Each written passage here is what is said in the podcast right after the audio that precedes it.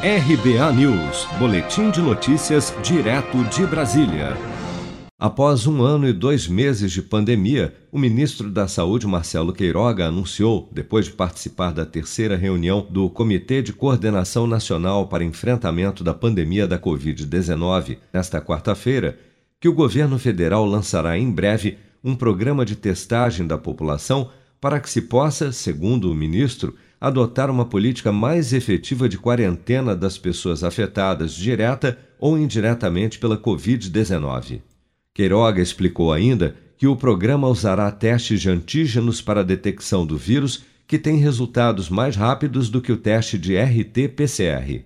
Em breve lançaremos um programa de testagem da nossa população, usando testes com antígeno que são mais rápidos e assim é, conseguir identificar aqueles casos positivos, os seus contactantes, para que possamos adotar uma política melhor de quarentena para esses indivíduos afetados pela Covid-19 e assim reduzir a transmissão. O teste de antígeno é um exame imunológico rápido que avalia a proteína viral do SARS-CoV-2 no organismo.